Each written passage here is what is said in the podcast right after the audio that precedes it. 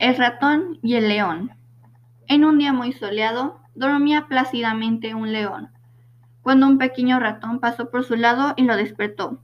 Iracundo, el león tomó al ratón con sus enormes garras, y cuando estaba a punto de aplastarlo, escuchó al ratoncito decirle, Déjame ir, puede que algún día me llegues a necesitar.